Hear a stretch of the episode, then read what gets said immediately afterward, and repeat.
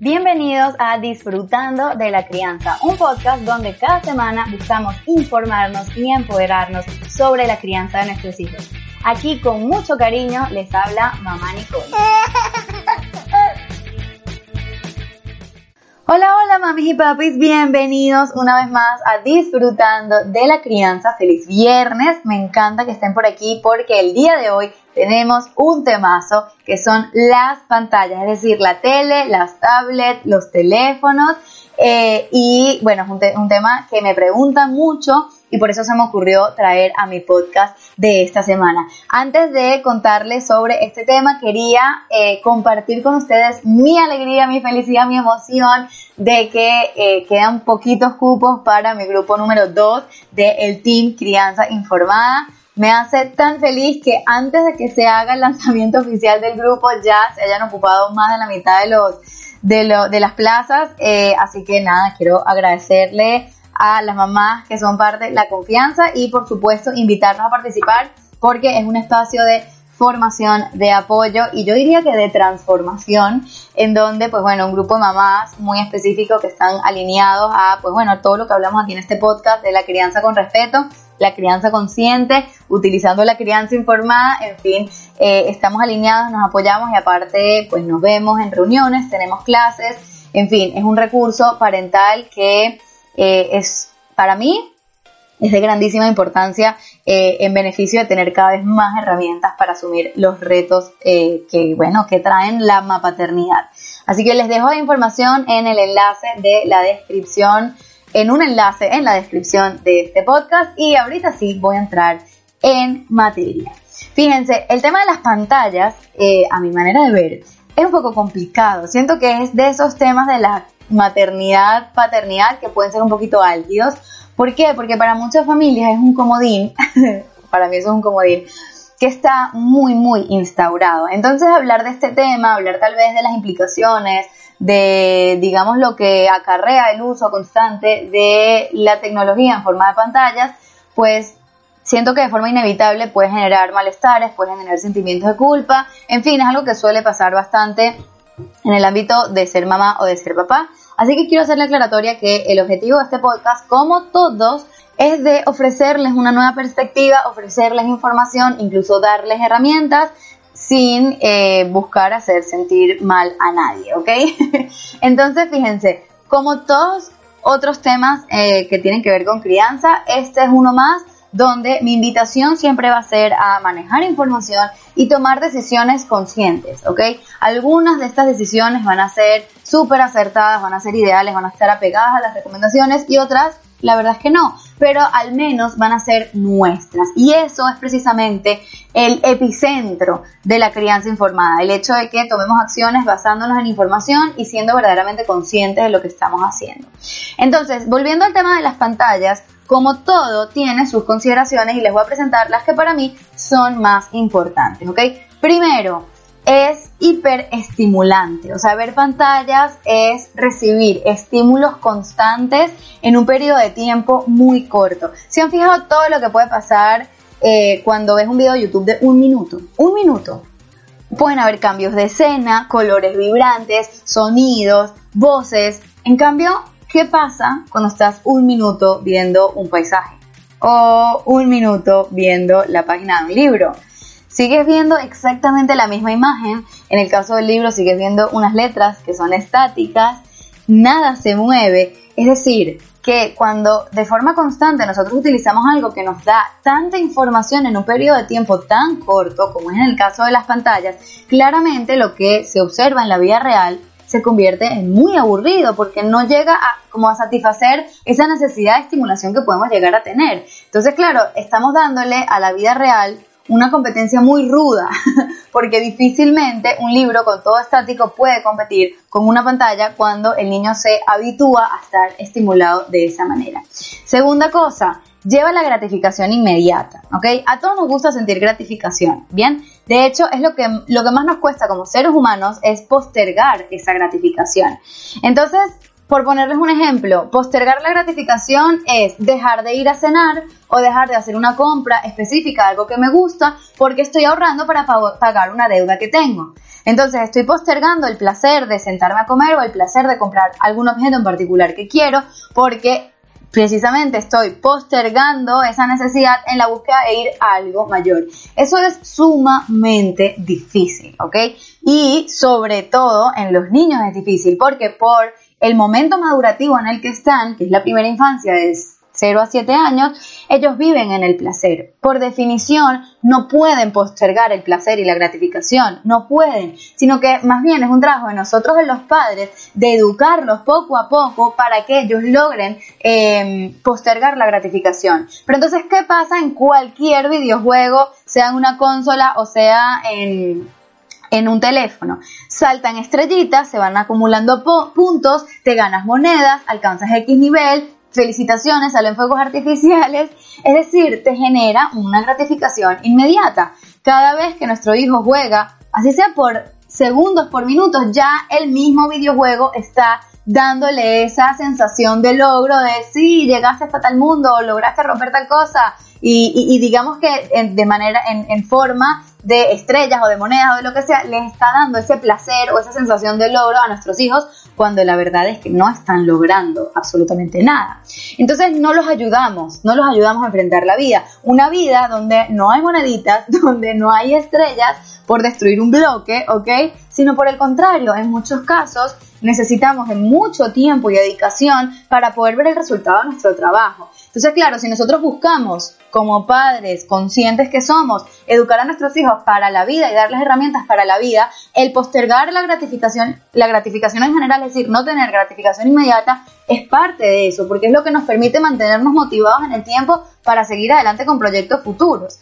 Por otro lado, incita el sedentarismo. Según la Academia Americana de Pediatría, que hizo unas recomendaciones especiales con respecto a las pantallas y hablaremos de ellas más adelante, explica que uno de los motivos por los cuales debemos limitar las pantallas es porque básicamente desplaza el tiempo de juego libre y el tiempo de juego en parque, fuera de casa, es decir, que los niños dejan de correr y dejan de explorar por estar sentados fácilmente una hora, dos horas, tres horas frente a una televisión. Entonces, teniendo en cuenta también que el sedentarismo es un factor de riesgo importante en la mayoría de los problemas que tenemos en la sociedad de hoy y enfermedades crónicas que lamentablemente llevan a, eh, o sea, son de las primeras causas de muerte en el mundo, podemos concluir que fomentar una vida antisedentaria es o debería ser un objetivo de nosotros como padres, es decir, tratar en lo posible de evitar el sedentarismo tanto con nosotros como con nuestros hijos.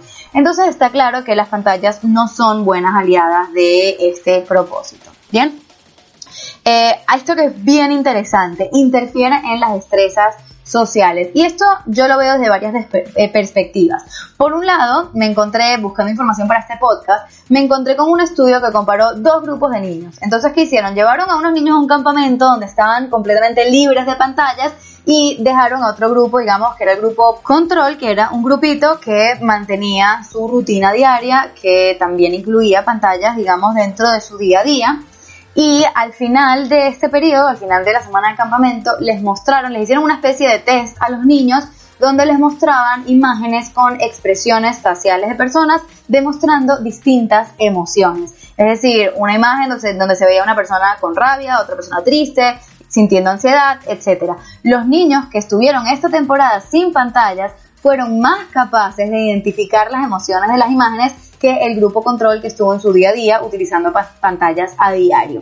Está claro, y esto como para hacer, dar a entender cuál es el resultado de este estudio, que las destrezas sociales van muy de la mano de tener la capacidad de leer a la otra persona. Es decir, de nosotros tener la capacidad de saber si esa persona está a gusto o no y de esa manera podernos comunicar con él o con ella de una forma que, digamos, sea asertiva y así ir estableciendo las relaciones sociales.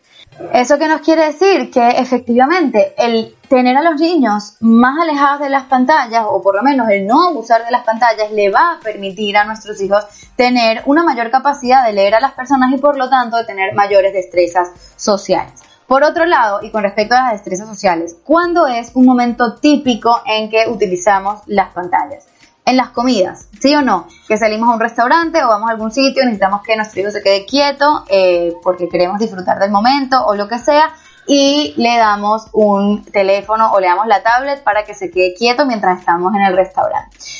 Fíjense algo, es tan saludable como comer un plato nutritivo el hecho de que los niños coman en un contexto nutritivo. ¿Qué quiere decir esto? No solamente se trata de que cubramos las necesidades nutricionales de nuestros hijos a través de la comida, no, sino también de que les ofrezcamos unos espacios, digamos, agradables, donde ellos se sientan a gusto de comer y donde puedan participar también y que ese contexto de la hora de comer sea positivo. Pero ¿qué pasa? Que cuando y, ojo que mm, yo también lo he hecho a veces, que cuando vamos a un restaurante y de una prácticamente le damos una pantalla, entonces ni siquiera les estamos dando la oportunidad de disfrutar de lo que es estar en familia o de lo que es comer acompañado, etc. ¿Por qué? Porque están enfocados en esa mini pantalla y están ausentes del entorno.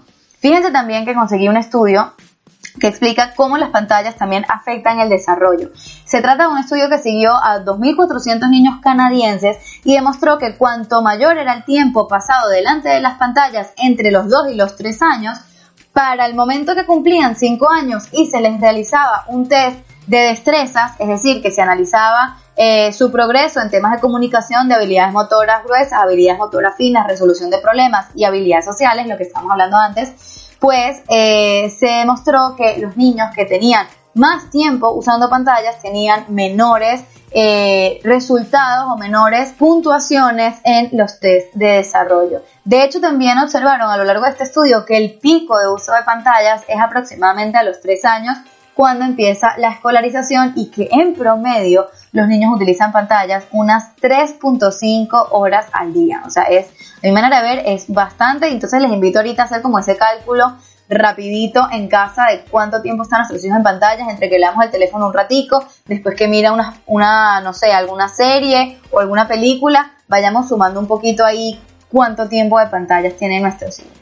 Siguiente cosa, es adictiva, ¿ok?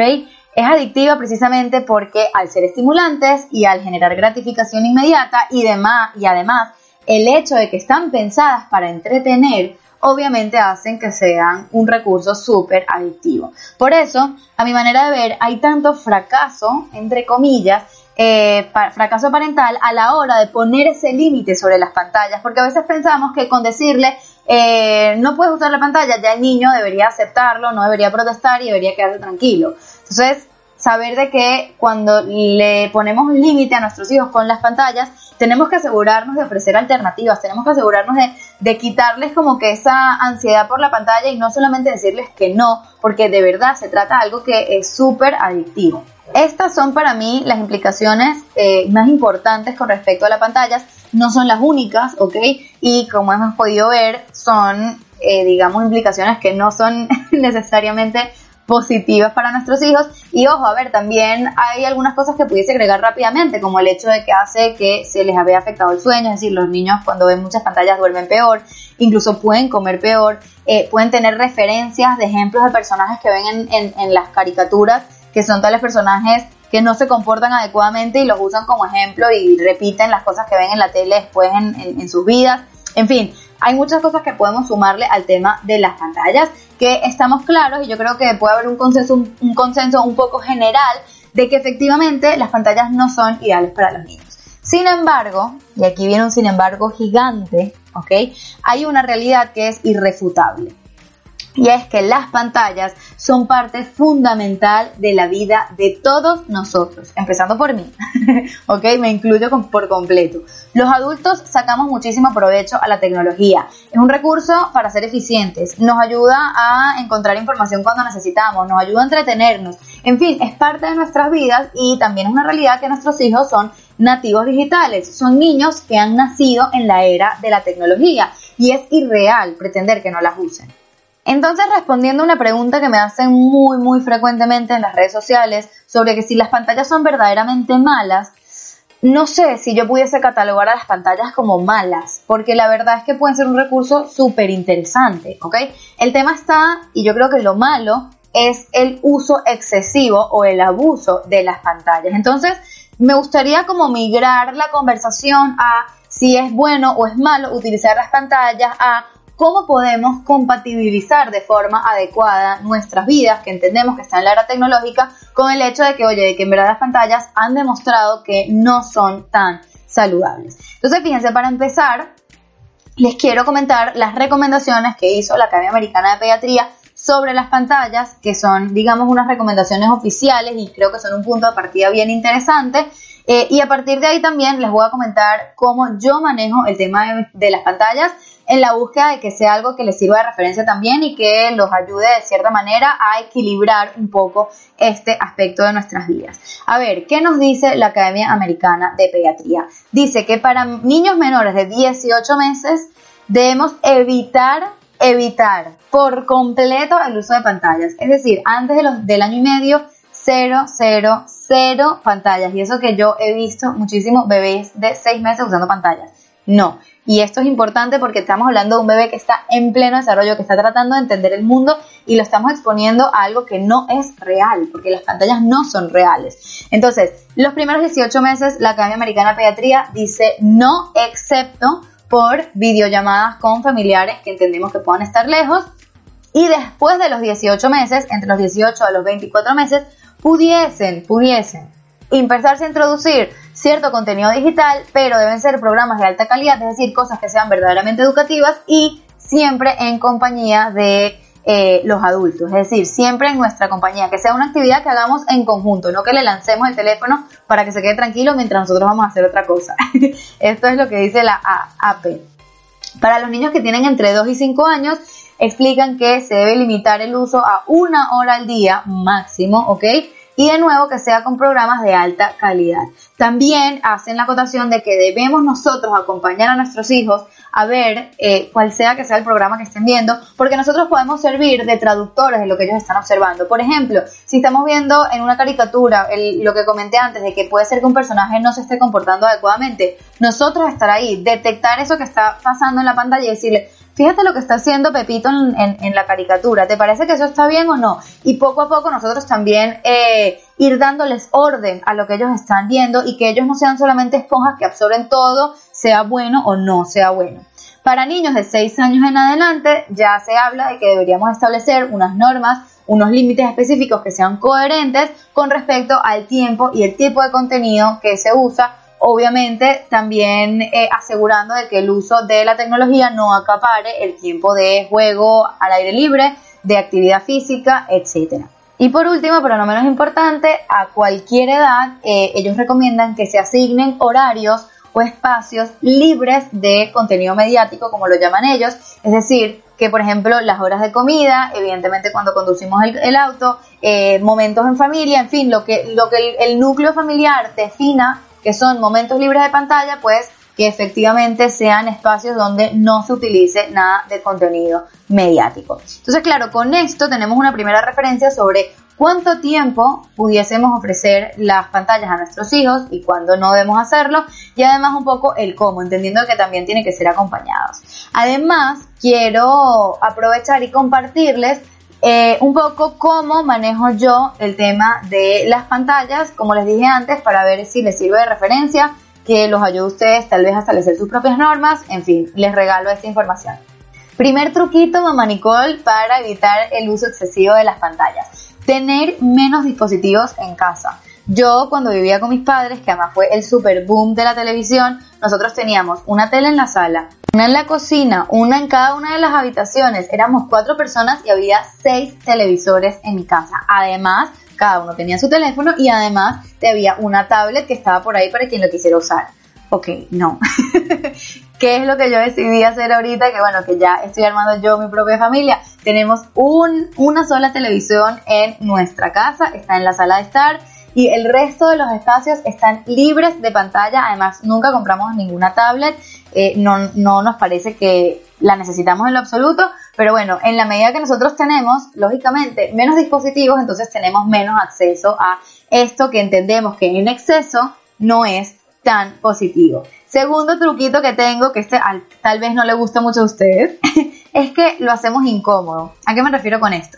Cuando tenemos tan, pero tan, pero tan fácil el hecho de consumir contenido a través de la televisión, es decir, que encendemos la tele y ya tenemos todos los programas y aparte tenemos las cosas grabadas que nos gustan y accedemos a todo de forma tan fácil, obviamente vamos a consumir más.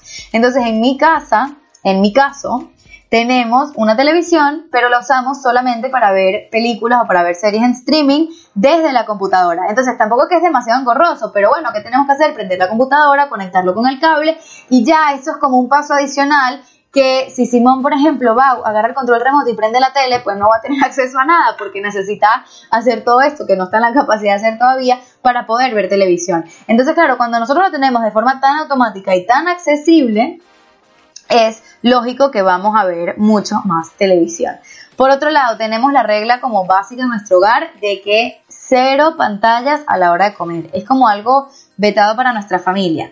Eso quiere decir que en ninguna circunstancia nosotros nos podemos comer viendo televisión a menos que estemos viendo una película comiendo palomitas de maíz, cotufas, crispetas, como lo llamen, eso es diferente. Pero en general, las horas de comer son libres de pantalla. Y ojo, que a quienes más nos cuesta cumplir esa regla es a mí y a papá Mikey, porque nosotros tenemos nuestros teléfonos y estamos ahí respondiendo mensajes. Obviamente se nos complica un montón, pero es algo en lo que trabajamos constantemente. Siguiente tip, involucrar a los niños cuando salimos a un restaurante. ¿Qué pasa? Y lo sé porque a mí me ha pasado. Nosotros a veces vamos a un restaurante y pretendemos tener una salida de adultos donde vamos a tener conversaciones adultas alrededor de la mesa, sea con nuestra pareja o sea con el resto de nuestros familiares adultos, y que nuestros hijos vayan más o menos como un adorno. O sea, que, que estén ahí, pero que se porten bien, pero a la vez en verdad no son parte de la movida social de esta salida en particular. Entonces, o les damos las pantallas o empiezan a portarse mal, empiezan a corretear por el lugar, cosa que sabemos que no se puede hacer. Entonces, ¿qué es la invitación que yo les hago? O por lo menos, ¿qué es lo que nosotros tratamos de ejercer cuando salimos a comer con nuestros hijos? Que ellos sean parte de la conversación, que si ellos van a pintar, pintamos con ellos también, o sea, que no sea, bueno, toma, pinta algo mientras yo me quedo hablando, no. Entonces, claro, sí, algo que a nosotros nos pasa a veces que dentro de nuestras salidas tal vez queremos hacer sobremesa, queremos quedarnos un rato más y entendiendo que la capacidad de nuestros hijos es limitada para quedarse en un mismo sitio, pues ahí ya utilizamos el recurso de las pantallas, pero es como lo último que se utiliza, ya al final, pero no como que de entrada llegar y darle una pantalla a nuestros hijos, sino por el contrario, que busquemos la manera de involucrarlos y que ellos se diviertan también en una salida familiar. Después, otra cosa que hacemos es que cuando se utilizan las pantallas, porque claramente utilizamos pantallas en esta familia, lo hacemos como plan, como que, ok, es el plan sentarnos todos a ver. Entonces esa es una manera de que eh, en vez de que ellos estén viendo tele, sin ningún tipo de supervisión y que, nosotros no podamos, como les dije antes, traducir lo que está pasando en la pantalla, pues no, estamos con ellos, aprovechamos, disfrutamos ese momento. A mí me parece que es un plan riquísimo ver una película en familia y eh, también podemos merendar algo, etcétera, y es el plan. Siguiente tip, y este verdaderamente creo que es de los más importantes de todos los que les he compartido, es revisar constantemente la dinámica familiar. ¿Por qué? Porque vamos a ser honestas, aquí vamos a ser honestos, las pantallas son excelentes niñeras. lo sé yo, lo saben ustedes, no nos vamos a engañar. Las pantallas dejan a los niños quietos por el tiempo que nosotros necesitemos mientras hacemos nuestras cosas. Sin embargo, sabemos, sabemos que es a un costo que se considera alto, ¿ok? Entonces es normal, es normal que eh, de a momentos nosotros necesitemos ese recurso de las pantallas, necesitemos, oye, que se queden quietos un momento para yo poder resolver algo, para yo contestar una llamada, para yo hacer X cosa, ¿ok? Y es, y es normal, o sea, somos humanos, estamos en una sociedad que es de locos, nos desbordamos y necesitamos esa ayuda de vez en cuando, pero, pero, ¿Qué tanta ayuda estamos necesitando? Y esa es la pregunta que yo les invito a hacerse a cada una de ustedes. ¿Es una vez a la semana porque te complicaste con algo y necesitas resolver o es literalmente todos los días de forma religiosa de 4 a 6 de la tarde porque simplemente no te hallas con los niños? Es una grandísima diferencia, ¿ok? Y les voy a compartir algo que a mí me pasó yo, eh, Simón al principio iba a una guardería hasta la una de la tarde eh, cuando tenía como dos años, por ahí, tal vez dos años y medio. Y eh, claro, ya después él llegaba a casa y se quedaba conmigo todo el tiempo. Me pasó que, gracias a Dios, cada vez empecé a tener más trabajo, más consultas online. Y claro, ¿qué me tocaba hacer? Porque no tenía otro tipo de ayuda, poner una película mientras yo hacía consultas. Entonces no era tan grave porque tenía una consulta a la semana y era algo que podía manejar, pero poco a poco, y de nuevo gracias a Dios, pasé de tener una consulta a la semana a tener dos, tres, cuatro, cinco. en fin. Y me daba cuenta que mi hijo en verdad pasaba mucho tiempo frente a las pantallas porque yo necesitaba tenerlo tranquilo mientras yo atendía a las mamás. Entonces, claro, ahí ya me, me dio a entender la situación de que tenía que tomar una decisión. Entonces, ¿cuál podían ser las alternativas posibles? O bajarle al ritmo de trabajo con el objetivo de que yo pueda verdaderamente dedicarle tiempo a Simón o lo que decidimos hacer al final fue dejar a Simón un poco más de tiempo en la guardería de modo que yo pudiese cumplir con el trabajo que estaba haciendo. Entonces, fíjense que algo que a mí me funcionaba dejó de funcionarme de un momento a otro porque las circunstancias cambian y eso es importante que lo sepamos. Los niños crecen, sus demandas cambian, nuestras circunstancias también son diferentes y las pantallas siempre van a ser un comodín. Entonces debemos estar bien atentos a los cambios y bien atentos de cuando empezamos a abusar de ese comodín, porque es bien importante eso, estar atentos para que no pase por alto y poder verdaderamente decir, ya va, creo que me estoy pasando, déjame hacer algo al respecto. Siguiente tip, salir de la casa, salir de la casa, ¿ok? Estar encerrados, obviamente hay temporadas que no lo permiten, por ejemplo cuando aquí es invierno es un poco complicado, pero incluso cuando es invierno me iba al supermercado, o sea, pero buscaba salir de la casa, porque cuando estamos en la casa, ya sea en un parque, eh, perdón, cuando salimos de casa, ya sea que vamos a un parque, vamos a casa de un amigo lo que sea, buscamos planes, ayuda muchísimo eh, tener a los niños distraídos y no tener que hacer uso del famoso comodín. Y por último, pero no menos importante, eh, una estrategia fundamental para que nuestros hijos no usen tanto las pantallas es dar el ejemplo. Y les tengo que confesar que yo me siento como una completa farsante diciéndoles esto, diciéndoles que tienen que dar el ejemplo. Porque yo soy la peor en esto. O sea, entre que mm, el teléfono es adictivo y que obviamente estoy consumiendo contenido de forma constante y el hecho de que mi trabajo depende de la generación de contenido, depende de que yo esté consumiendo contenido y depende, digamos, de, de poder darle atención a las mamás con las que trabajo. O sea, uso muchísimo tiempo el teléfono. O sea, para mí la línea entre entretenimiento, trabajo, eh, educación y formación es una línea súper difusa. O sea, yo soy de esas mamás que mi hijo está en el parque y se está subiendo en el tobogán y yo estoy respondiendo un mensaje y lo guardo y estoy con él un rato y después otra vez vuelvo a sacar el teléfono. O sea, de verdad que estoy pegada y es complicado, ¿ok? Así que créanme, créanme que yo entiendo lo que es estar usando el teléfono constantemente, soy la primera, pero también soy la primera que reconoce que debemos dar el ejemplo. Entonces, de hecho, yo sé, y, es muy gracioso como los niños nos van enseñando a nosotros mismos eh, las cosas. Yo sé que estoy ya pasada con el teléfono cuando mi hijo me pide el teléfono. Y me dice, mami, ¿puedo jugar con las frutas? Porque yo tengo un jueguito ahí que es de frutas. Entonces, cuando él me empieza a pedir el teléfono, es que ya a mí me cae, digamos, la idea de que efectivamente estoy yo usando mucho el teléfono y pues bueno, su manera de pedirme atención es pedirme jugar con el teléfono. Así que sí, efectivamente, dar el ejemplo es difícil, a mí me cuesta un montón, pero bueno, ¿quién se anima conmigo a cambiar esa forma de, usar el teléfono y tal vez dar un mejor ejemplo? Aunque también algo que a mí me ayuda mucho y también se los comparto es tener tiempo detox de las pantallas. Yo por un tema religioso, eh, los viernes en la noche y hasta los sábados en la noche, nosotros cumplimos algo que se llama Shabbat, no quiero entrar en detalles con esto, pero una de las características del el Shabbat es que nosotros no utilizamos tecnología, o sea, no tenemos los teléfonos, no usamos televisor, no usamos computadora, no trabajamos, es como que nuestra vida tecnológica se detiene. Y al principio me costó muchísimo, pero de verdad que hoy en día aprecio mucho, mucho, mucho tener ese espacio libre de pantallas y que ya mis hijos también saben, bueno, Simón sabe que también es un momento donde no vamos a usar pantallas durante 24 horas y les confieso que es súper refrescante. Entonces, eh, para quienes son judíos y quieren practicarlo, lo invito a que lo hagan. Eh, para quienes no son judíos, pues invéntense un día a la semana que les provoque o un horario específico de 6 a 8 de la noche, que es cuando ya estamos en rutina nocturna, pues nadie usa los teléfonos y usamos ese tiempo para verdaderamente conectar con nuestros hijos. También es algo que por lo menos a mí me ha funcionado muchísimo, me gusta y se los recomiendo. Así que bueno, creo que con esto ya hemos llegado al final de este podcast. Ha sido un podcast un poco largo, pero creo que había mucho por hablar, mucho por compartir. Espero que esta información les sea útil, que les permita tener una perspectiva interesante sobre las pantallas y los ayude también a tener herramientas sobre cómo implementar el uso de pantallas en casa.